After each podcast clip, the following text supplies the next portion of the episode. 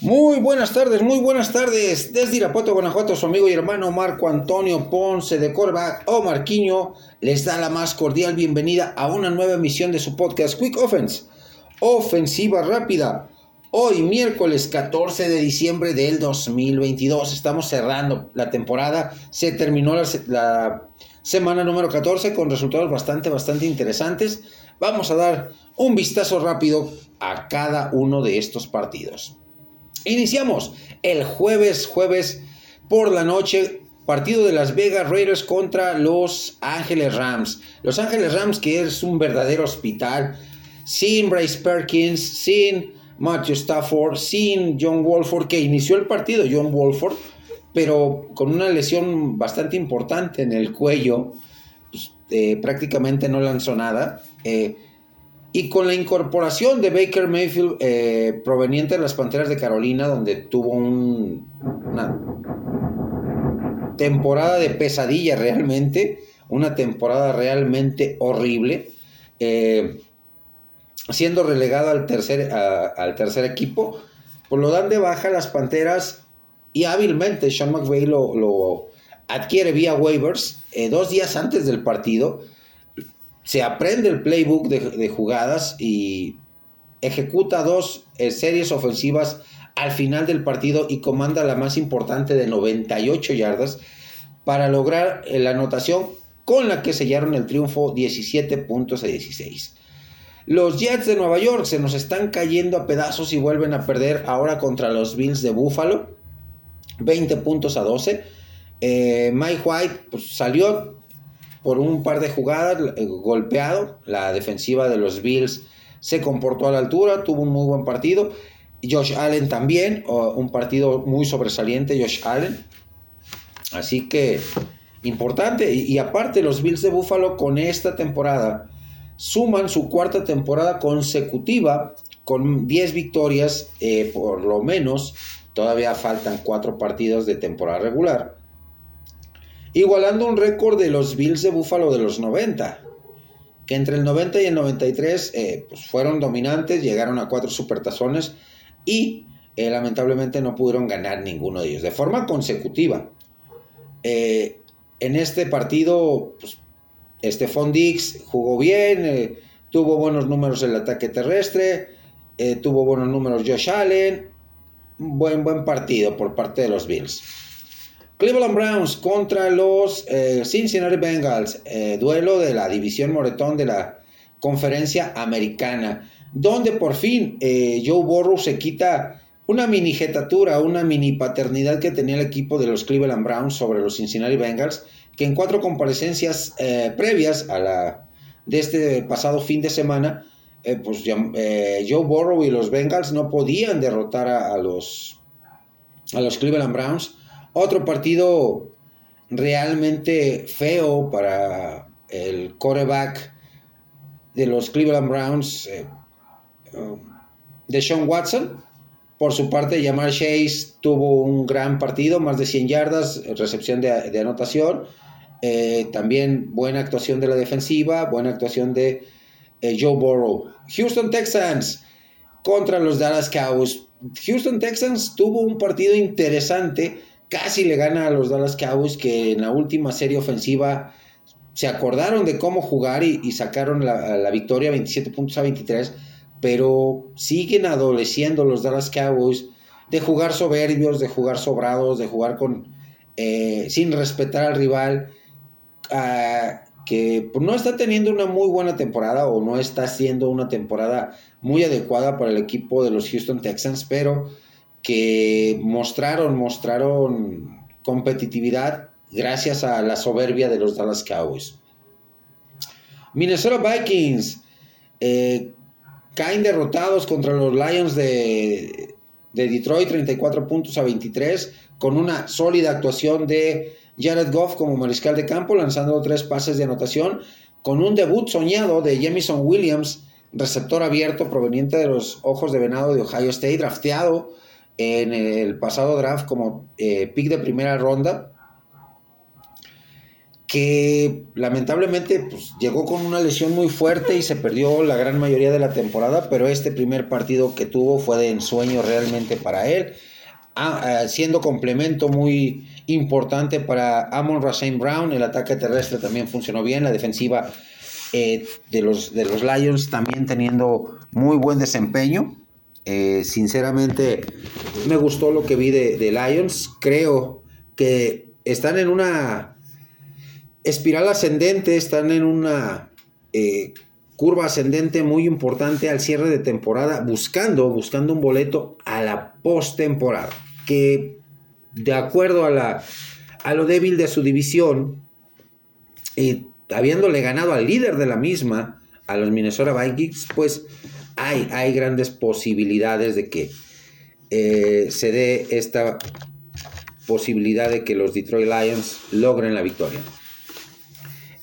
Volamos hacia la división sur de la conferencia americana, donde el líder Tennessee Titans sigue en una mala racha, sigue en un, eh, en una, en un tobogán caída libre, caen derrotados 36 eh, puntos a 22 contra el equipo de los Jacksonville Jaguars, que es un equipo competitivo, que es un equipo que tal vez los resultados no se le estén dando en, esta, en este primer año de gestión de Doc eh, Peterson como entrenador en jefe, pero están mostrando eh, rangos de competitividad y, de que pues, la filosofía de Doc Peterson va por buen camino.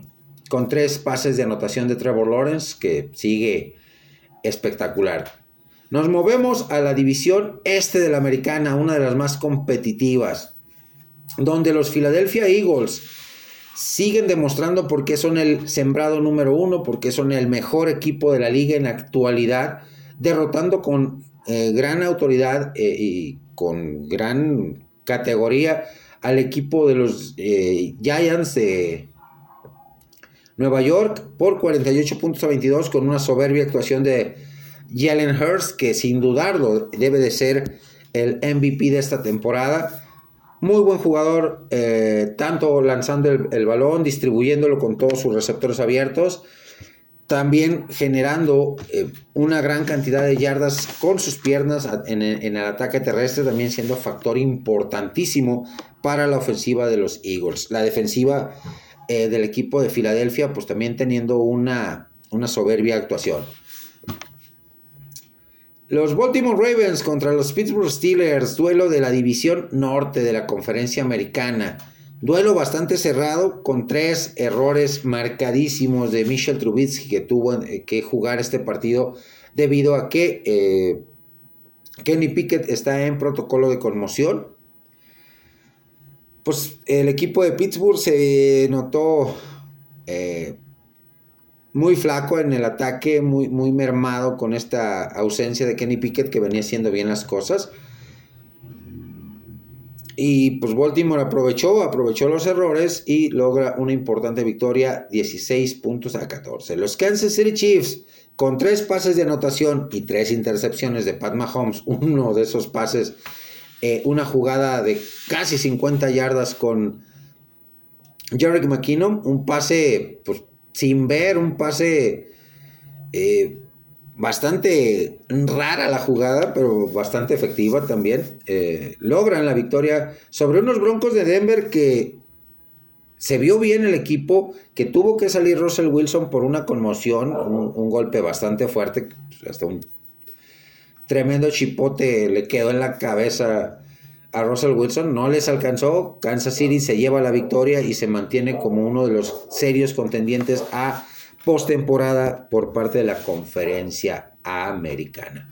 Los Tampa Bay Buccaneers sufrieron una dolorosísima y humillante derrota a manos de los 49 de San Francisco con una actuación muy eh, importante, muy interesante y espectacular de Brock Party, eh, quarterback novato, eh, drafteado como pick 262, último pick global del draft pasado, con la, pues, además de, importante y de contundente la victoria de los San Francisco 49ers, pues fue dolorosa porque pierden a tres jugadores, eh, Charvarius Ward, Divo Samuel y un jugador de línea defensiva, que ahorita se me fue el nombre, eh, pero Brock Purdy mostrando madurez, mostrando buenas cosas, buenos argumentos. Eh, de cara a lo que resta de temporada, creo que el equipo de los 49 de San Francisco va a seguir en ese camino de, eh, muy, de, buenos resultados. Tienen una defensiva muy sólida, muy completa, un ataque también tanto aéreo como terrestre bastante, bastante sólido, bastante explosivo, con un gran abanico de jugadores. Los Carolina Panthers sorprenden a un equipo pues, que va a estar sí o sí en postemporada, como son los Seattle Seahawks, pero Carolina con Sam Darnold, que está eh, teniendo un segundo aire bastante interesante con Steve Wills como su entrenador en jefe.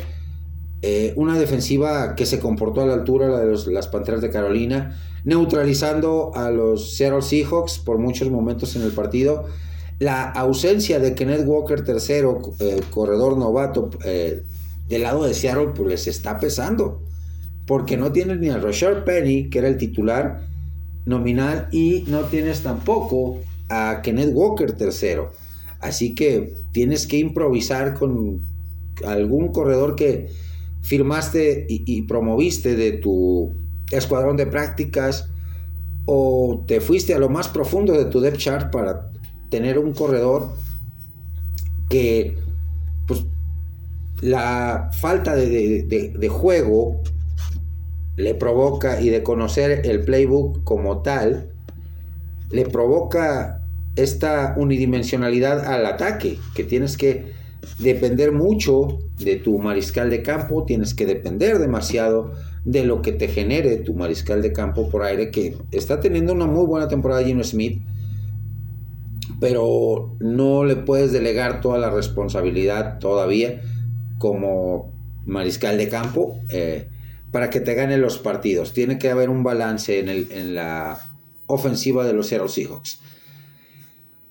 En el domingo por la noche, juego de domingo por la noche, Tua Tagovailoa completando solamente el 35% de sus pases, eh, una defensiva muy vulnerable, la de los Dolphins, y un juego mesurado por parte de Brandon Staley, entrenador en jefe de los eh, Chargers, sumado a un explosivo juego de casi 400 yardas de Justin Herbert, tres pases de anotación, demostrándonos que es un muy buen mariscal de campo Justin Herbert, que tiene mucho talento a su alrededor y está sabiendo aprovecharlo, pues logran la victoria, 23 puntos a 17 sobre los Delfines de Miami. Y en el juego de lunes por la noche, con la lamentable lesión y pues eh, perderse el resto de la temporada y parte de la temporada próxima, Kyler Murray, mariscal de campo de los Arizona Cardinals, eh, entra Cole McCoy a tratar de sacar las papas de la lumbre, pero se topa con una muy buena y muy sólida defensiva comandada por Matthew Judon, eh, como es la de los New England Patriots, que vuelven a hacer eh, jugadas grandes para darle la victoria a los Patriotas de Inglaterra por marcador de 27 puntos a 13. Vamos rápidamente en ofensiva sin reunión con los pronósticos de la semana número 15. Ya estamos al cierre de la temporada regular. Vamos con pronóstico y análisis de la semana número 15 de la NFL. Jueves por la noche, Seattle Seahawks contra San Francisco 49ers. Vienen de realidades diferentes, duelo divisional en el oeste de la, de la Nacional. Eh, se conocen muy bien estos dos rivales. San Francisco ya le ganó el, la primera, eh, el primer duelo a los, a los Seattle Seahawks. Así que lleva ventaja en el criterio de desempate si llegase a haber una, un empate de, estos dos eh, rivales al cierre de la, eh, de la temporada, pues, San Francisco lleva mano eh, para quedar mejor sembrado, mejor rankeado que los Seattle Seahawks. Va a ser un duelo cerrado, va a ser un duelo intenso, duelo divisional. Brock Purdy, pues, en duda porque trae una, una pequeña lesión que va a ser evaluada día con día, pero mostrándonos Brock Party, eh, grandes, grandes cualidades, grandes cosas. Mucha madurez, mucho eh, trabajo de, de, liderazgo y pues una ofensiva bastante eh, colorida la de los San Francisco 49ers, con muchas opciones, con muchas maneras de hacer daño y una defensiva muy sólida. creo, creo que este partido se lo llevan los San Francisco 49ers por diferencia de 7 puntos. Partidos del sábado. Tres partidos. Este, eh, iniciamos con partidos los, los días sábados en este cierre de temporada. Los Indianapolis Colts contra los Minnesota Vikings. Indianapolis viene de semana de descanso. Un equipo muy irregular que sí eh, juegan por momentos eh, de buena manera, pero dentro de los mismos juegos tienen episodios muy marcados de desconcentración en los Colts, eh, comandados por Jeff Saturday, que pues, si los números no son los más adecuados es porque no tiene talento, no tiene un equipo consistente, la adquisición de Matt Ryan no fue la más... Eh, o, no, ha, no ha tenido los... o no ha redituado lo que se esperaba de él, que es un coreback veterano, que es un coreback líder, que es un coreback que todavía le queda gasolina en el tanque, pero que no tiene línea ofensiva, que tiene receptores cumplidores, que Jonathan Taylor por muchos lapsos de la temporada me lo han mantenido borrado o alejado de lo que es el, el playbook eh, activo. Por su parte, Minnesota viene de una derrota dolorosísima contra los, contra los Detroit Lions rival divisional. Así que, eh, pues Minnesota no quiere seguir perdiendo espacio y cediendo terreno en la división norte de la Nacional en búsqueda del boleto a postemporada. Así que va a ser un partido intenso, pero si nos vamos plantel por plantel, sí hay mayor eh, explosividad, mayor eh, talento en el equipo de los Minnesota Vikings. Así que este partido me voy con el equipo de los Minnesota Vikings por una diferencia de 10 puntos la victoria. Baltimore Ravens contra Cleveland Browns. Baltimore Ravens que viene de ganar, Cleveland, Brown viene, eh, Cleveland Browns viene de perder contra Cincinnati y los Ravens vienen de ganarle a los Pittsburgh Steelers, o sea, se enfrentaron a, a sus rivales divisionales. Son duelos intensos, son duelos cerrados. Vamos a ver si en este tercer partido de Deshaun Watson al, comando de los Cleveland Browns, logra, logra eh, encontrar esa estamina suficiente para tener mejores números, eh, eh, ponernos mejores argumentos para el equipo de los Cleveland Browns, que ha sido muy mediano su su regreso ha sido muy, muy mediano en cuanto a desempeño. Sigo dejándolo en una calificación de 7.5, eh, porque no, no, ha, no ha dado ese do de pecho y, y mostrar ese gran talento y ese gran potencial que tiene. Miami Dolphins contra Bills de Buffalo. Nos movemos a la división este de la, de la americana. Miami viene de perder de tener un partido bastante inconsistente Tua Tagovailoa, mariscal de campo. Los Bills de Buffalo, motivados con la victoria que obtuvieron la semana pasada contra los Jets, 20 puntos a 12, también rival divisional. Eh, Miami ya les ganó el primero a los Bills de Buffalo, así es que pues, tienen que igualar esta serie. Que no se la lleve Miami por barrida, porque sería un criterio de desempate que jugaría en contra de los Bills de Buffalo.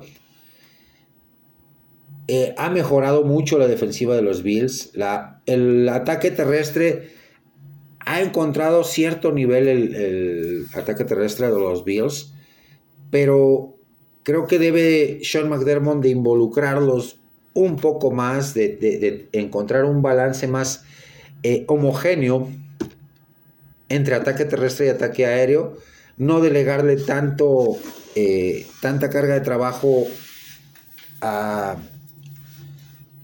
Josh Allen en el, ataque terrestre, sí diseñarle paquetes de jugadas donde él pueda generar yardas, pero no que sea eh, el principal corredor. Tienes muy buenos corredores, así que este partido lo veo inclinado al equipo de los Bills de Buffalo. Philadelphia Eagles contra Chicago Bears. Philadelphia viene de ganar con autoridad, como ya lo mencioné, al equipo de los eh, New York Giants. Por su parte, los Chicago Bears vienen de semana de descanso. Vienen de descansar los Bears de Chicago. Vienen en una. en recuperar eh, de mejor manera a Justin, a Justin Fields, su mariscal de campo.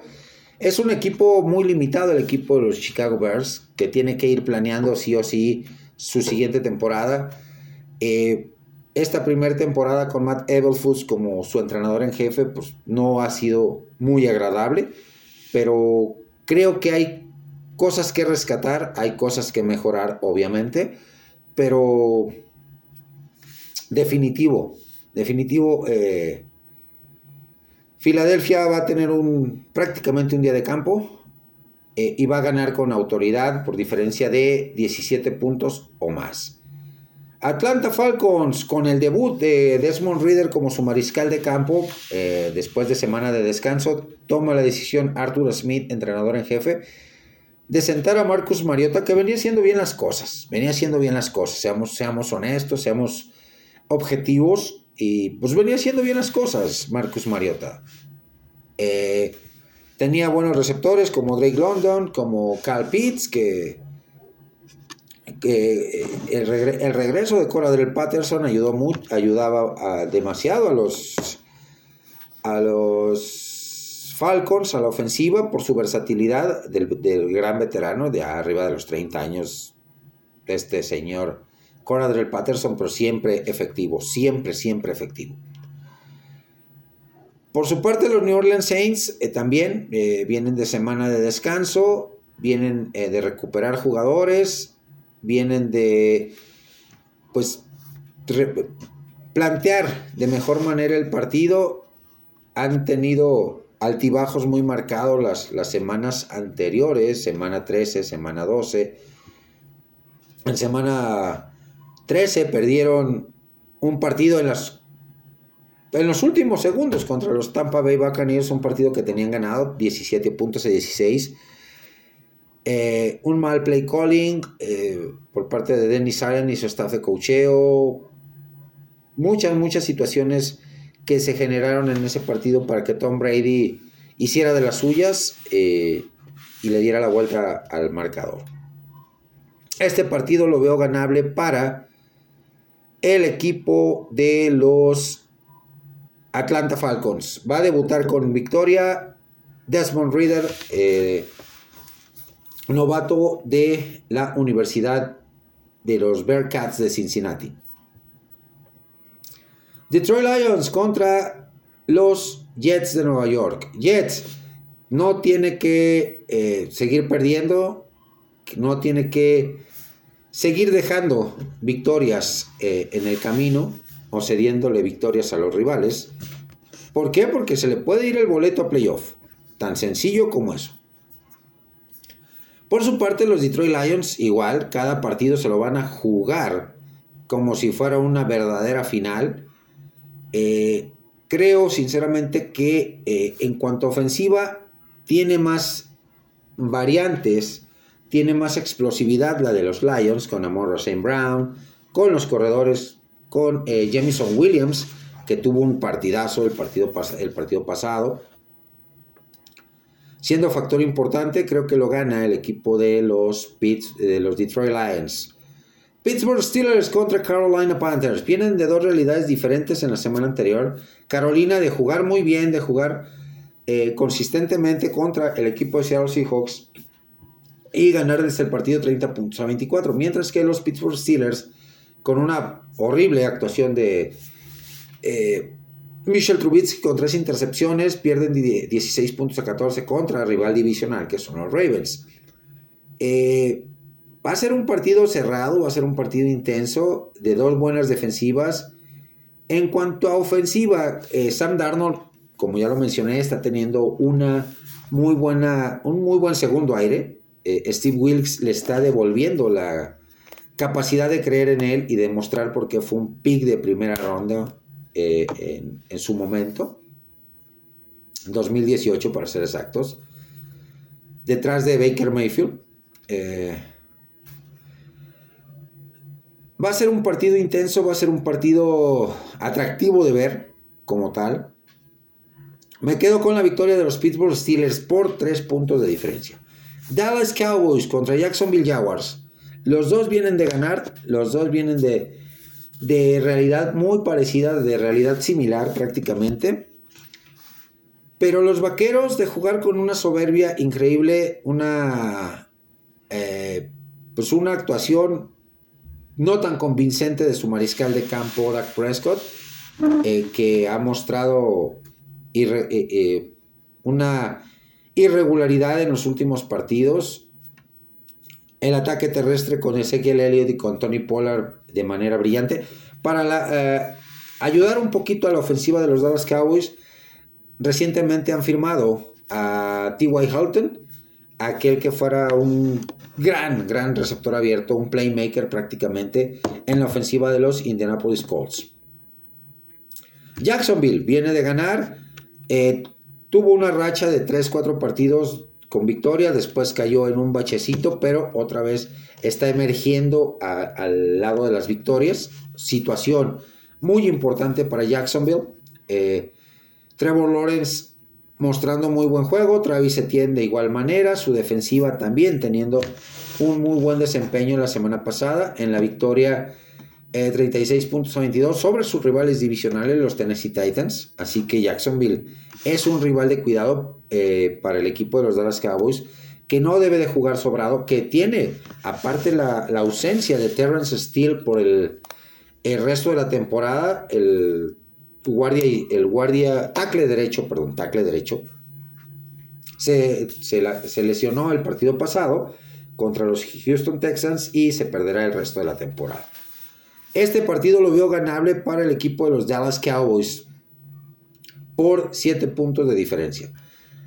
Kansas City Chiefs contra Houston Texans. Kansas City, también otro equipo que pues sí pasó tragos amargos por algunos lapsos del partido contra el equipo de los Broncos de Denver, donde eh, terminan ganando 34 puntos a 28. Patrick Mahomes, eh, eh, de manera muy soberbia su juego, pero también con tres pecados capitales prácticamente, tres errores, tres intercepciones, las tres culpa de él totalmente. Se enfrenta a un equipo de los Houston Texans que ya están pensando en la próxima temporada, que Nick Caserio ya está eh, moviendo las piezas de ajedrez en el tablero para eh, eh, darnos a un mejor equipo para la siguiente temporada. Este, este partido lo gana el equipo de los Kansas City Chiefs por 10 puntos de diferencia. Los Arizona Cardinals contra los Denver Broncos. Dijo, partido de que el que cometa menos errores va a ganar. Arizona, con Cole McCoy en los controles, que es un buen administrador de juegos, pero que al sentir la más mínima presión comete errores. Y por su parte los Denver Broncos, con Russell Wilson en el protocolo de Conmoción con Brett Ripping como su mariscal de campo, pues tampoco hay una gran diferencia. Va a ser un partido muy cerrado de muy pocos puntos. Eh, son ofensivas que no saben anotar. Son ofensivas que no tienen estamina, que no tienen poder. Así que me quedo con los Arizona Cardinals para la victoria.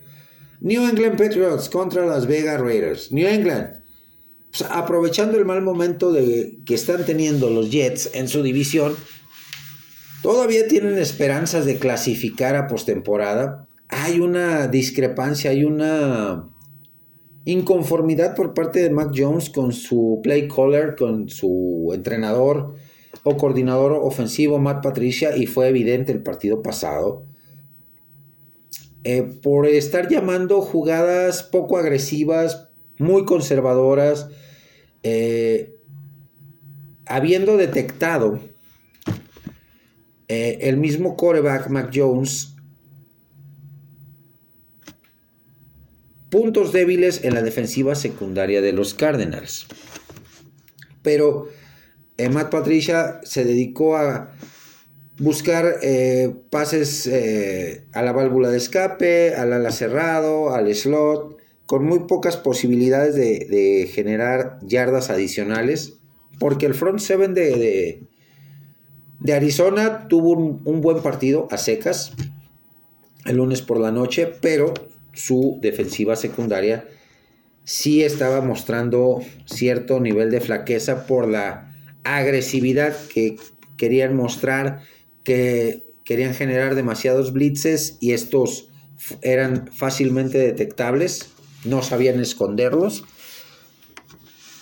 Este, y las Vegas Raiders, que vienen de ser derrotados en prácticamente las últimas dos series ofensivas y en la última magistralmente conducida por Baker Mayfield con Los Ángeles Rams, 17 puntos a 16.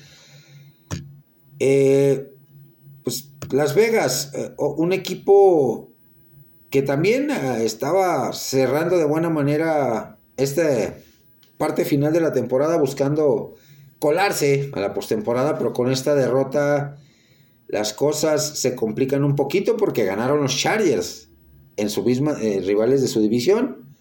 Así que este partido de Las Vegas contra Nueva Inglaterra, me quedo con los Pats para llevarse la victoria. Tennessee Titans contra Los Ángeles Chargers. Tennessee Titans, líder de su división, pero dejando muchas dudas. Eh, siendo muy predecibles, una racha muy negativa la que está teniendo Derek Henry, con eh, prácticamente cinco partidos eh, sin superar las 100 yardas o sin llegar a las 100 yardas cuando era un corredor de manera dominante y consistente que superaba las 100, 150 yardas con una facilidad pasmosa. Por su parte, Los Ángeles Chargers, su defensiva jugando bien, su ofensiva carburando, eh, no cometiendo los errores y arrebatos de su entrenador en jefe, siendo un poquito más mesurado Brandon Staley. Si juega de esta misma manera eh, este cierre de temporada Brandon Staley y su equipo, que es un equipo talentosísimo, tanto en ofensiva como en defensiva, Podemos decir que los Chargers se pueden colar a la postemporada. Y me quedo con Chargers para este partido. Cincinnati Bengals contra Tampa Bay Buccaneers.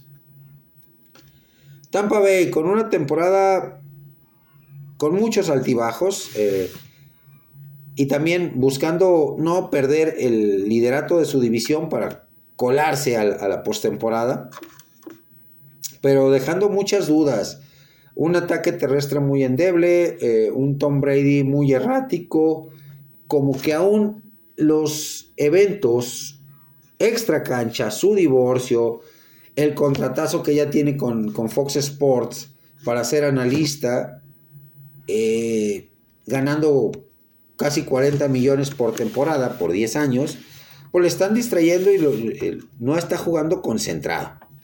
Te da un buen partido, como el que nos dio contra los eh, New Orleans Saints el lunes por la noche de semana 13, pero en esta semana 14 constantemente presionado, errático, entregando balones, no entendiéndose con sus corredores.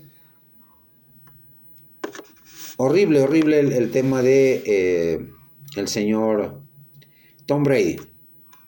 Por su parte, los Cincinnati Bengals que iniciaron de manera titubeante la temporada con una línea ofensiva nueva, eh, cuatro de los cinco jugadores pues, provenientes de agencia libre. El único que sobrevivió eh, de esa línea, de la línea ofensiva que llegó al Supertazón, pues, era su, es su segunda temporada. Poco a poco fueron agarrando ritmo y entendiéndose. Y eh, a este cierre de, temporada regular, pues están teniendo un muy buen desempeño. Joe Borro ya no está siendo tan golpeado. Eh, la ofensiva tiene un color distinto cuando está Jamar Chase, el receptor abierto de los, de los Cincinnati Bengals. Se vuelve más explosiva. Eh, tienes a Tyler Boyd, tienes a T. Higgins, tienes a Samaji Perrine, tienes a este otro corredor Joe Mixon. Tiene gran variedad, gran variedad de armas. Eh, Joe Burrow Así que, y una defensiva muy sólida. Así que va a ser otro partido complicado para Tom Brady. Me quedo con la victoria para el equipo de los Cincinnati Bengals. Domingo por la noche, New York Giants contra Washington Commanders. Los Giants están cayendo en un tobogán caída libre a este cierre de temporada. Posiblemente se pierdan la postemporada si siguen bajo esa tendencia de eh, perder partidos, de cederle a los rivales. Perdieron de manera humillante contra las Águilas de Filadelfia con una actuación soberbia de Jalen Hurst, tanto por tierra como por aire. 48 puntos a 22. Se enfrentan unos Washington Commanders que vienen de semana de descanso, pero que han venido subiendo, que han venido eh, sin ser espectaculares con Tyler Henneke en los controles, pero sí muy, muy efectivos con eh, su ataque terrestre, con sus armas aéreas, con la defensiva que ha mejorado mucho. Así que va a ser un partido cerrado y, que creo, creo sinceramente que se lo llevan los Commanders. Eh, como tal por diferencia de 7 puntos. Y para el lunes por la noche, primer partido como titular de Baker Mayfield en la ofensiva de los Rams. No creo que regrese para este partido Matthew Stafford. Definitivamente no. Contra los Green Bay Packers. Que también eh, están teniendo una temporada de muchos altibajos los Packers. Por fin está encontrando cierta armonía Aaron Rodgers con eh, un receptor novato, Christian Watson, que su ataque terrestre está regresando a un buen nivel de los, de los Packers, pero que eh, su defensiva está dejando muchas dudas. Por su parte, los Rams, a pesar de que son un hospital, un verdadero hospital, están jugando muy bien. Están, eh, o se vieron muy bien a pesar de las ausencias con Baker Mayfield en los controles. No tuvo miedo a lanzar, se supo mover bien atrás de la, eh, de la bolsa de protección, supo encontrar a sus receptores, hubo una buena química con el ataque terrestre. Así que va a ser un partido intenso, un partido cerrado, pero creo que se lo llevan los Ángeles Rams por diferencia de tres puntos mis amigos, hemos cerrado este primer paquete de jugadas de con un avance importante de nuestra yarda 9 a nuestra yarda 45, prácticamente a medio campo. Vamos a dejar que corran los últimos segundos para llegar a la pausa de los dos minutos y volver con el siguiente paquete de jugadas para seguir avanzando y lograr remontar este marcador que es de tres puntos la diferencia. Hacemos una breve pausa y volvemos. Regresamos, regresamos con dos minutos en el tiempo de reloj todavía de juego. En nuestra yarda 45 y vamos rápidamente con el análisis de el debut de Brock Party como mariscal de campo titular con los 49 de San Francisco, Baker Mayfield con los Ángeles Rams y el segundo partido de Deshaun Watson al frente de la ofensiva de los Cleveland Browns. Vamos con el novato sensación, con Brock Purdy. Tuvo un partido espectacular contra el equipo de los Tampa Bay Buccaneers, a los cuales derrotó 35 puntos a 7. Solo falló 5 pases, corrió para una, anotación y lanzó dos pases más de anotación, sin intercepciones jugando de manera valiente, eh, con el mismo play call, con el mismo playbook, eh, perdón, que jugaba Jimmy Garoppolo, no dejando atrás el ataque terrestre, entendiéndose bien eh, con su ofensiva, Trent Williams y toda la línea ofensiva jugando de manera organizada para abrirle ventanas de pase, para abrir eh, carriles al ataque terrestre con Christian McCaffrey y una sólida defensiva eh, fueron los factores para que el equipo de los 49 de San Francisco obtuvieran esta victoria eh, tan holgada, tan contundente. Y el novato Brock Purdy, que pues, jugó como si fuera un verdadero veterano de 7, 8 temporadas en la liga, eh, absorbiendo bien o atrayendo bien las, jugadas de carga, aguantando hasta el último minuto, lanzando sus pases. Eh, completó el 76%, 16 de 21. 185 yardas, tal vez los números no fueron espectaculares, pero sabemos que la ofensiva de los 49 de San Francisco se basa mucho en el sistema costa oeste, que son pases cortos, pases intermedios, donde ya después la habilidad eh, de los eh, receptores para conseguir yardas después de la recepción eh, también juega un papel muy importante. Cada, el promedio de yardas por pase completo de Brock Purdy fue de 11.56 yardas. Un muy buen promedio. Un muy buen promedio eh, de, este, de, este, joven. Se salvó de una, de, una intercepción con el, la situación de un holding, de un sujetando por parte del defensivo clarísimo que se vio en, en la jugada. Pero creo que tiene los argumentos suficientes para conducir a la ofensiva de los San Francisco 49ers por buen camino en lo que resta de la temporada. Le queda rival divisional, los Seattle Seahawks, le quedan los Washington Commanders, las Vegas Raiders y Arizona Cardinals que no están teniendo para nada una buena temporada. Seattle Seahawks está en la, en la, en la puja por llegar a postemporada.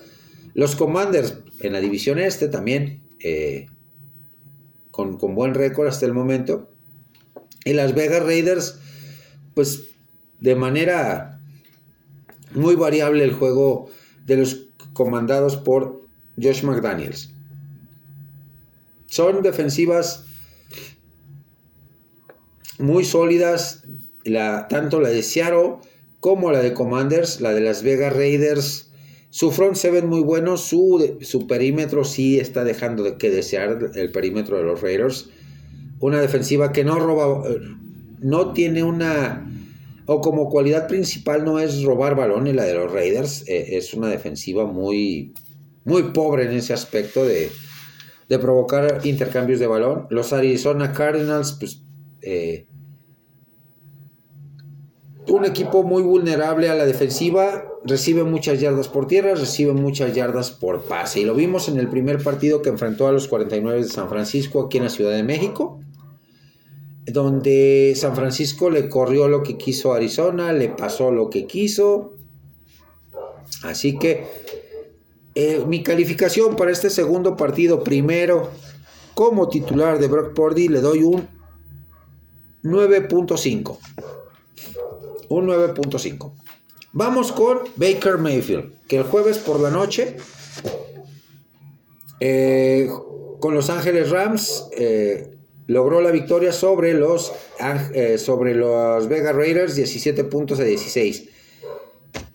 Entró de relevo, entró de relevo Baker Mayfield eh, ante la lesión de John Wolford. Tuvo un buen partido, eh, intentó 35 pases, completó 22 de ellos para un 63%, muy buen porcentaje. 230 yardas, un promedio de 10.4 yardas por cada pase completo, una anotación, cero intercepciones. Ese drive de 98 yardas comandado por Mayfield al cierre del partido para lograr darle la vuelta al marcador, hijo, me dejó estupefacto, me dejó con un excelente sabor de boca.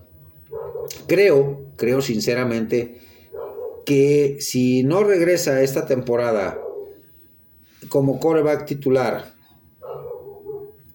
Matthew Stafford por el problema en las cervicales, por, en la médula ósea, el tema de las conmociones, eh, que lo veo muy difícil que regrese eh, Baker, eh, este, Matthew Stafford, perdón, Matthew Stafford a la titularidad, conociendo, como lo dije en el, en el programa anterior, o hace un par de programas, eh, que es una lesión que puede, eh, si se vuelve a repetir, lo puede dejar fuera de forma definitiva, le puede costar su carrera y hasta quedar cuadraplégico, como en su momento le detectaron en los noventas esta misma lesión a Michael Irvin, receptor abierto de los Dallas Cowboys, y que tuvo que retirarse muy joven.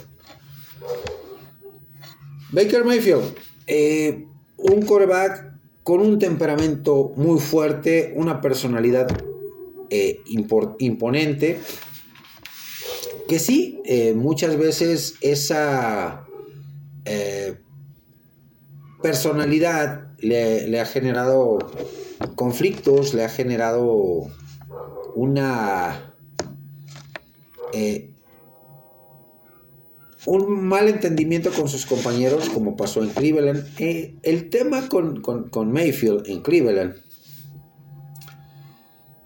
es, eh, fue el siguiente, que se aferró de manera irresponsable a jugar sus últimos partidos o los últimos partidos de temporada regular con Cleveland, sabiendo que tenía lastimadas el brazo, el brazo derecho, el hombro derecho, la pierna derecha y las costillas del lado derecho, que es su lado de lanzar.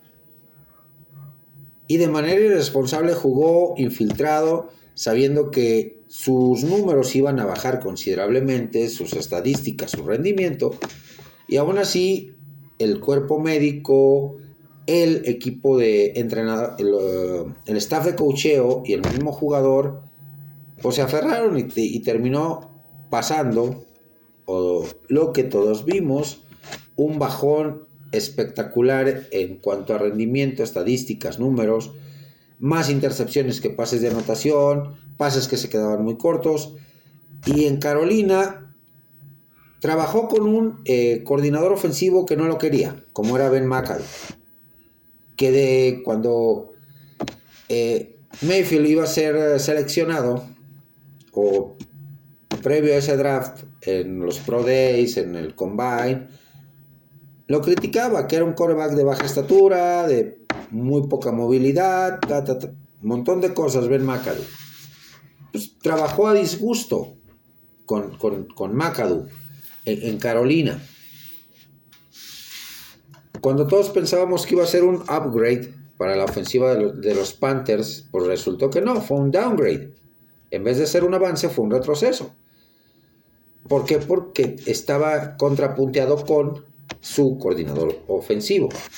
Llega a los, a los Ángeles Rams, un equipo, como lo mencioné, que es un verdadero hospital, un hospital, hijo, eh, con jugadores importantes, con lesiones muy fuertes y que pues están, están fuera, eh, eh, están todos entre algodones. Y lo que hizo Baker Mayfield este partido pues fue jugar sin miedo, fue jugar suelto, a pesar de tener solamente dos días en el equipo. De aprenderse un playbook bastante complicado, es el, los playbooks de Sean McVay, pero tuvo un muy buen desempeño. Mi calificación para Mayfield, 8.5. Y por último, de Sean Watson con los Cleveland Browns. Enfrentaron a un rival divisional, los Cincinnati Bengals, que vienen subiendo, que vienen de menos a más en esta temporada.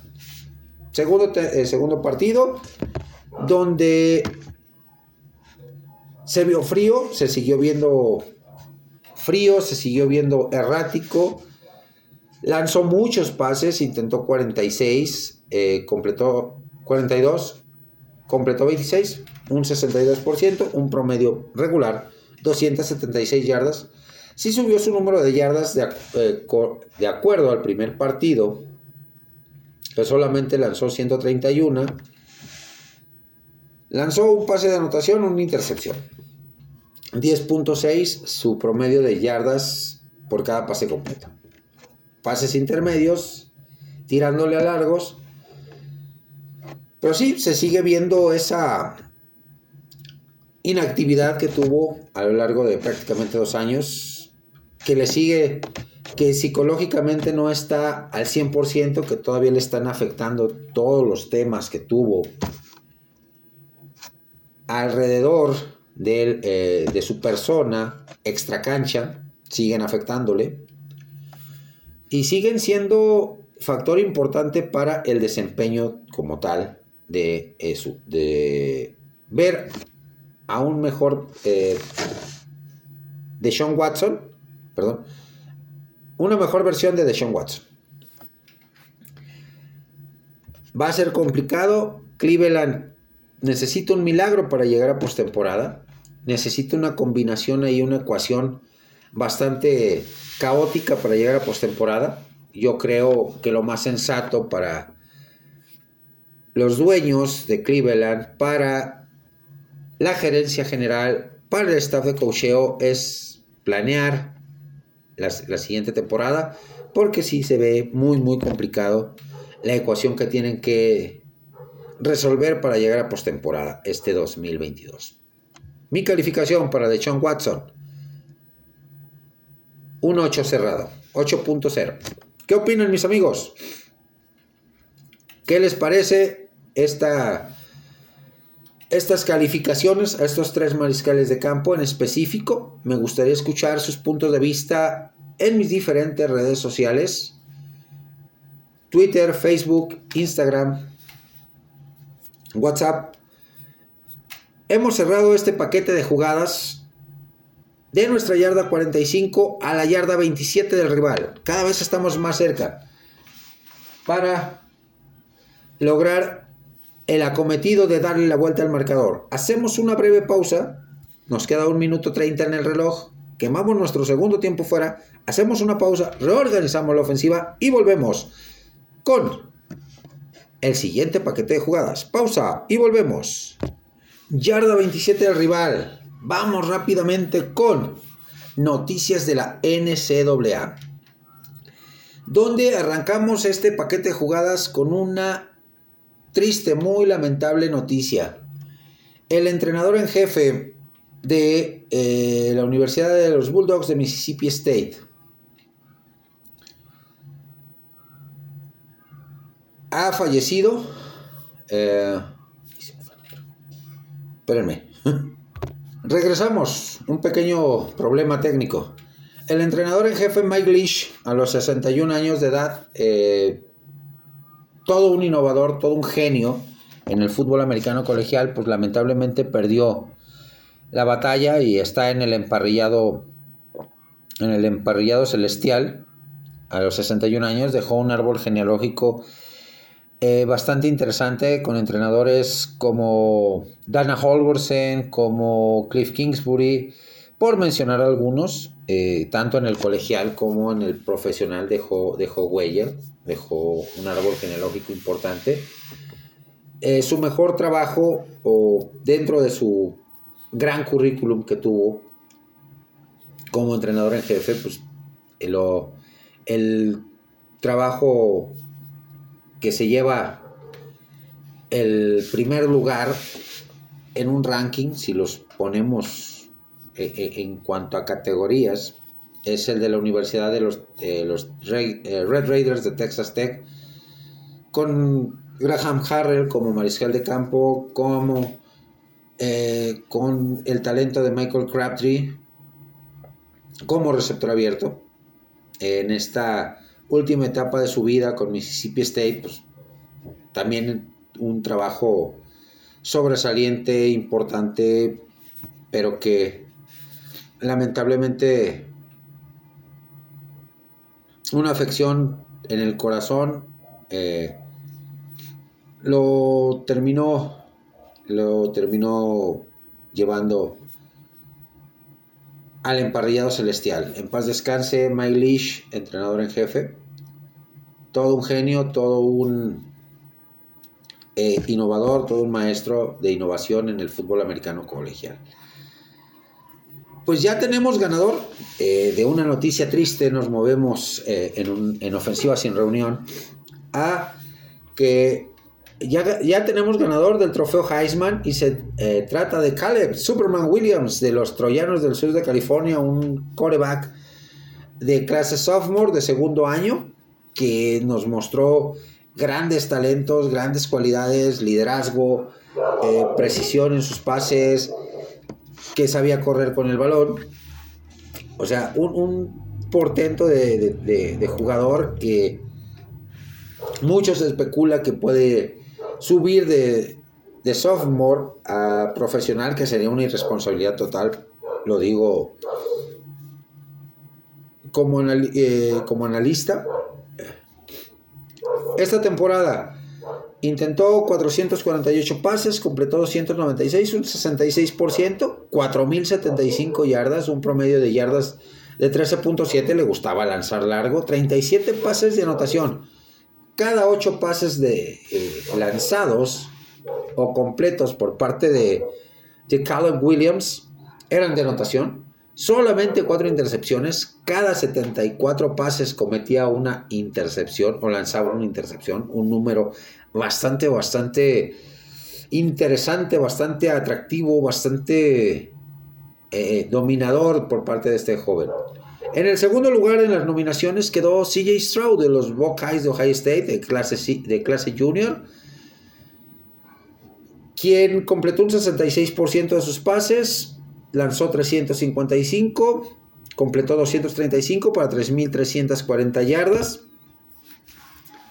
un promedio de 14.21 yardas, también 37 pases de anotación, 6 intercepciones, 2 más que el ganador. Cada 6.3 pases completos de CJ Stroud eran eh,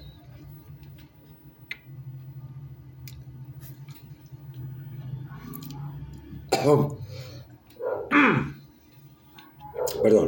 Eran eh, para anotación y cada 39.1 pases eran para eh, eh, para lanzar una intercepción, para cometer un error. Max Dugan de las Ranas Cornudas de la Cristiana de Texas también finalista este año eh, de clase senior en su último año de elegibilidad colegial. Va a dar el salto sí o sí a la NFL. Con un 65% de pases completos, 239 completos de 368 intentos, 3.321 yardas, 13.9 eh, su promedio, 30 pases de anotación y 4 intercepciones. Y el último de este cuarteto de finalistas fue Stetson, eh, Bennett, tercero de los Georgia Bulldogs, el actual campeón. Eh, de clase senior, también en su último año, completó un 68% de pases, 269 eh, de 395, 3.425 yardas, 12.7 su promedio de yardas por pase completo, 20 pases de anotación, porque el ataque de los Georgia eh, Bulldogs es más basado en ataque terrestre y seis intercepciones. Pues prácticamente tres de estos cuatro jugadores los veremos el próximo año en el draft colegial, como lo es CJ Stroud, como lo es Max Dugan y como lo es Stetson Bennett. Caleb Williams, como lo menciono, sí sería una irresponsabilidad que eh, le, eh, le dieran vuelo a la hilacha, como decimos los mexicanos, y lo inflaran a tal grado para llegar con tan solo dos temporadas en el colegial eh, a la, al nivel profesional. Sería muy, muy arriesgado, muy irresponsable. Y pues ya arrancamos también la etapa más bonita del fútbol colegial como lo es los tazones colegiales. Vamos con los primeros de la gran cartelera del gran banquete que es desde el 16 de diciembre hasta el 2 de enero, prácticamente, tazones todos los días y para todos los gustos. El 16 de diciembre tenemos dos, para arrancar, para abrir, para abrir boca. Los Red Hawks de Miami en Ohio, donde salió uno de los más grandes corebacks en los últimos años para el profesional, como lo es Big Ben Roethlisberger, se enfrenta a los Blazers de UAB en el Bahamas Bowl. Eh, tengo pocas referencias de, de, los equipos como tal, así que voy a dar mi pronóstico ya en siguientes programas iré dando mayor análisis de todos los equipos, iré viendo eh, jugadores de cada equipo para hacer un análisis más a fondo, más, con, más consciente. El primero de ellos lo ganan los Red Hawks de eh, Miami en Ohio. Duelo de dos eh, rankeados dentro de los 25 eh, de las 25 mejores universidades. Y me refiero a los Red Runners, que son el número 25, que cerraron como número 25 de la Universidad de Texas en San Antonio, contra los Troyanos de Troy, que son el número 24 en el Cure Bowl. Dos eh, ofensivas muy balanceadas. Estos, a estos dos equipos sí los seguí a lo largo de la temporada por cuatro o cinco partidos a cada uno de ellos. Dos ofensivas muy balanceadas, dos defensivas muy sólidas. Un partido interesante, atractivo. Eh, los Roadrunners ganaron su último partido colegial. También los troyanos le ganaron a los eh, Chanticleers de Coastal Carolina en un partido muy cerrado.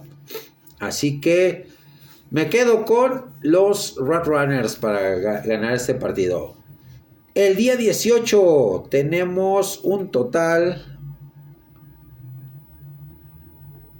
Siete partidos, siete tazones colegiales el día 18 de diciembre. Arrancamos con el Fenway Bowl, con los Cincinnati Bearcats contra los Louisville Cardinals.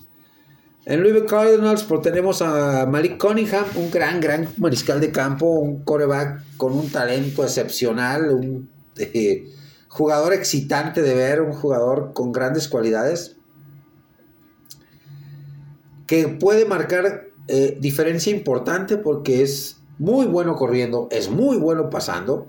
La defensiva de los Bearcats de Cincinnati tuvo sus altibajos durante la temporada, pero creo que eh, va a ser un partido intenso y se lo llevan los eh, Cardinals de Louisville.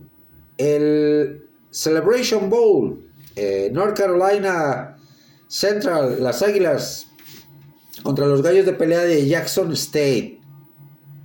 También, o sea, son equipos de, conferencias poco, poco eh, trabajadas o poco visualizadas dentro de los rangos televisivos, dentro de los ratings televisivos, pero que te dan buenos partidos. ¿eh? Eh, me quedo en este partido con los gallos de pelea. Los dos equipos que estuvieron rankeados prácticamente en las penúltimas eh, semanas, tanto los, eh, o recibieron votos a lo largo de la temporada, como son los Lagartos de Florida contra los Castores de Oregon State para Las Vegas Bowl. Duelo bastante interesante. Los dos tuvieron, unas, eh, tuvieron buenas temporadas a secas. los Oregon State Beavers obteniendo resultados sorpresivos por momentos en algunos pasajes de esta temporada, derrotando a los Patos de Oregón, dándole mucha pelea a los Huskies de Washington. Así que pues va a ser un partido interesante. Me quedo con los Lagartos de Florida para la obtención de la victoria. Los Ángeles Bowl. El día 18 también en los Washington State Cougars, los Pumas de Washington State, contra los Bulldogs de Fresno State. Partido bastante cerrado, bastante intenso. Dos muy buenas defensivas, dos defensivas muy sólidas, dos ofensivas balanceadas. Me quedo con el equipo de Washington State. El Landing Tree Bowl enfrentará a, los, a las Águilas Doradas de Southern Beast contra los Búhos de Rice. También eh, partido bastante, bastante interesante de ver. Dos equipos que tuvieron temporadas eh, con altibajos, pero tuvo mejores resultados y tuvo eh, rivales más complicados el equipo de Southern Miss. Me quedo con Southern Miss. Los Mustangs de Southern Methodist contra los Cougars de Brigham Young en el Tazón Nuevo México el día 18 también.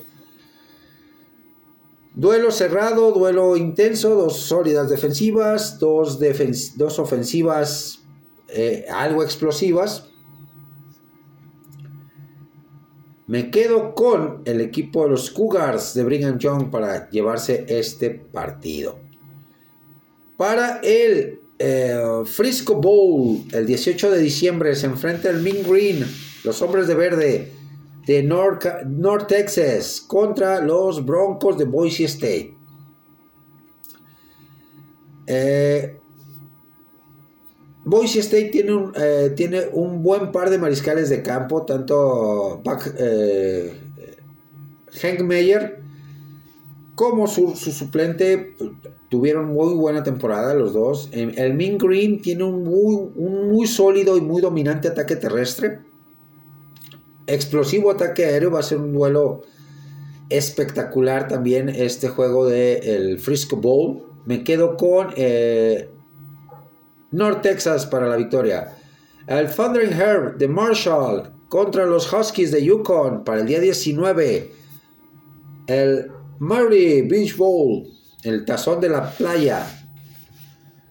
Eh, Marshall estuvo también en algún momento rankeado eh, dentro de las 25 mejores universidades. Tiene un sólido ataque terrestre, un muy balanceado ataque aéreo, una muy buena defensiva. Los Yukons, eh, los Huskies de Connecticut, también un equipo muy, muy balanceado. Creo que este juego se puede definir en, en series extras, el, de Marshall contra Yukon. Y me quedo con Marshall para la obtención de la victoria. ¿Qué opinan mis amigos? ¿Qué les pareció eh, Caleb Williams como ganador del trofeo Heisman? ¿Quién era su favorito? De estos tazones que les acabo de mencionar, cuál de sus equipos eh, favoritos está involucrado en alguno de ellos y cuál es su pronóstico para cada uno de estos tazones. Leo y escucho sus comentarios en mis diferentes redes sociales. De la yarda 27 del rival, estamos en su yarda 2. Gran, gran avance en este paquete de jugadas. Nos quedan 35 segundos en el reloj. Quemamos nuestro último tiempo fuera y nos movemos rápidamente, rápidamente a la eh, la jugada final. Eh, vamos a analizarla, vamos a pensarla para cerrar y ganar este partido. Pausa y volvemos. Yarda 2 del rival. Última jugada del partido. Vamos rápidamente para cerrar este, este partido eh, bastante, bastante intenso. Hablemos de la contratación de T.Y. Hilton, receptor abierto veterano, 33 años, eh, por parte de los Dallas Cowboys, eh, que se dio hace un par de días. Eh, creo, para muchos aficionados de los Dallas Cowboys, se hablaba mucho de la llegada de Odell Beckham Jr. los dos son dos receptores abiertos de, gran, de grandes cualidades. obviamente uno o dos escalones arriba en espectacularidad, el señor Odell Beckham Jr., ya ganador de un anillo de supertazón con el equipo de los Rams la temporada pasada. Pero si nos vamos a lo que te puede aportar o la necesidad de tener profundidad en tu staff de, receptores, que te puede eh, proveer en este momento T.Y. Hilton en los últimos partidos de temporada regular, a lo que te iba a generar Odell Beckham hasta el mes de enero, creo que esta firma fue ganar-ganar para los Dallas Cowboys. ¿Por qué? A título personal, dos receptores, como ya lo mencioné, de 33 años de edad, uno ya campeón, otro con un largo recorrido también. Eh, con los potros de Indianápolis, de manos muy seguras, T.Y. Hilton, buen corredor de rutas, eh,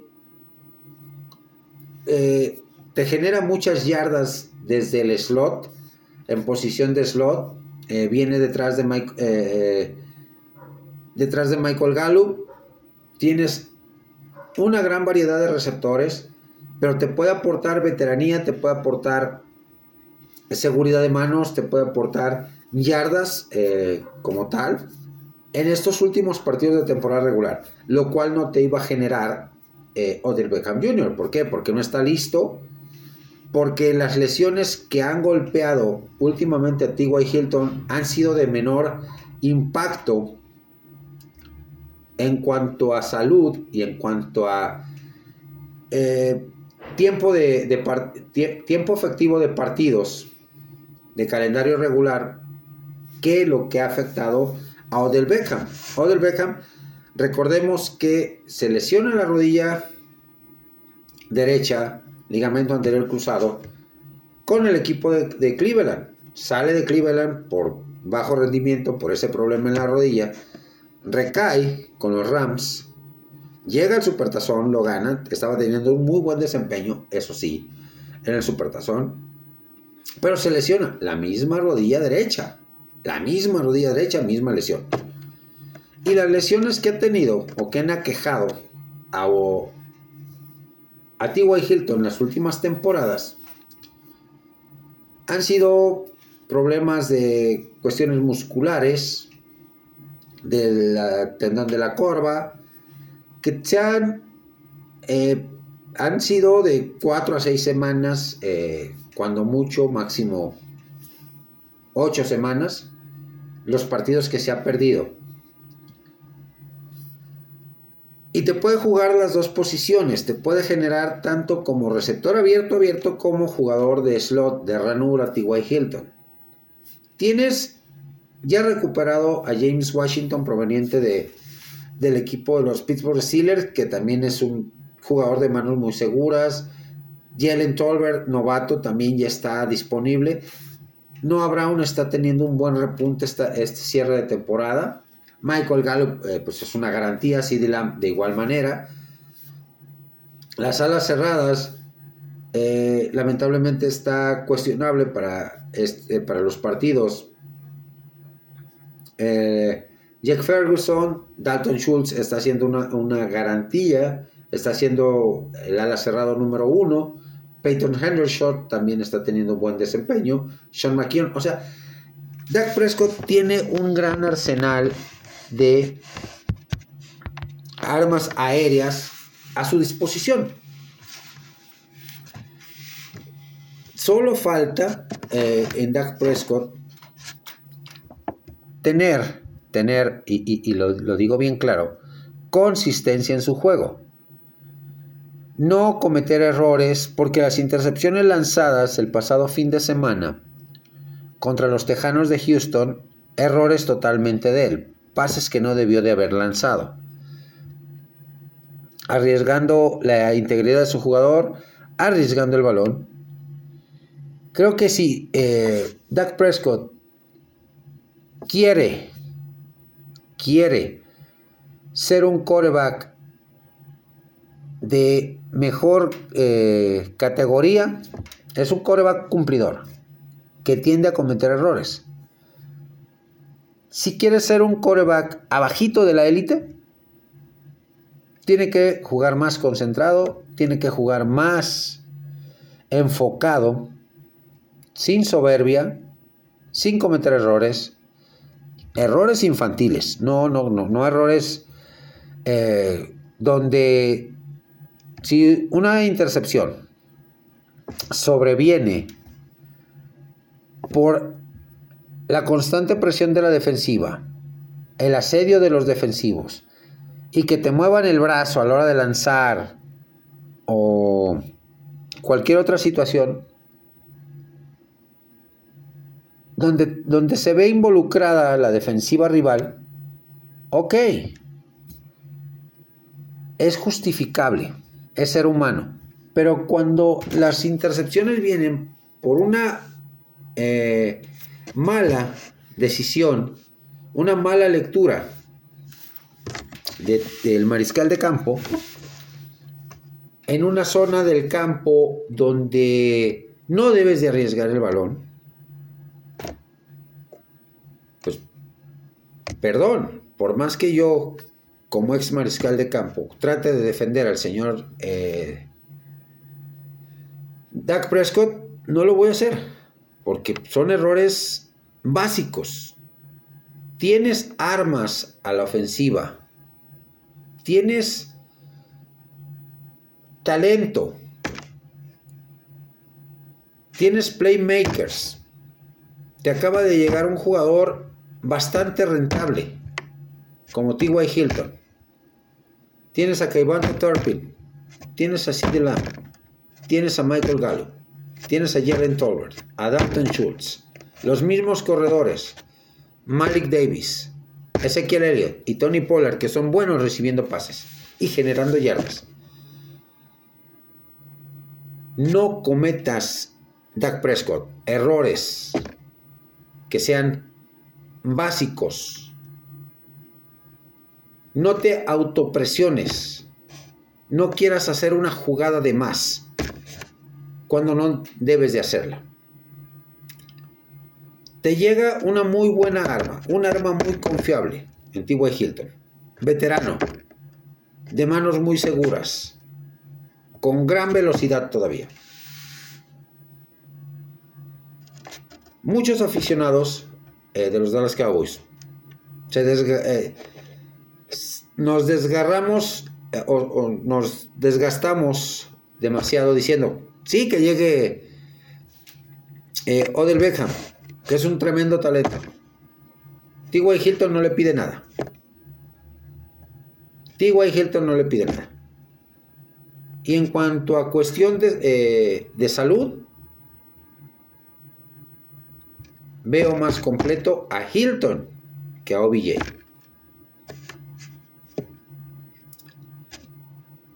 También, eh, ahondando un poquito o profundizando un poquito en el tema de la ofensiva con la llegada de T.Y. Hilton.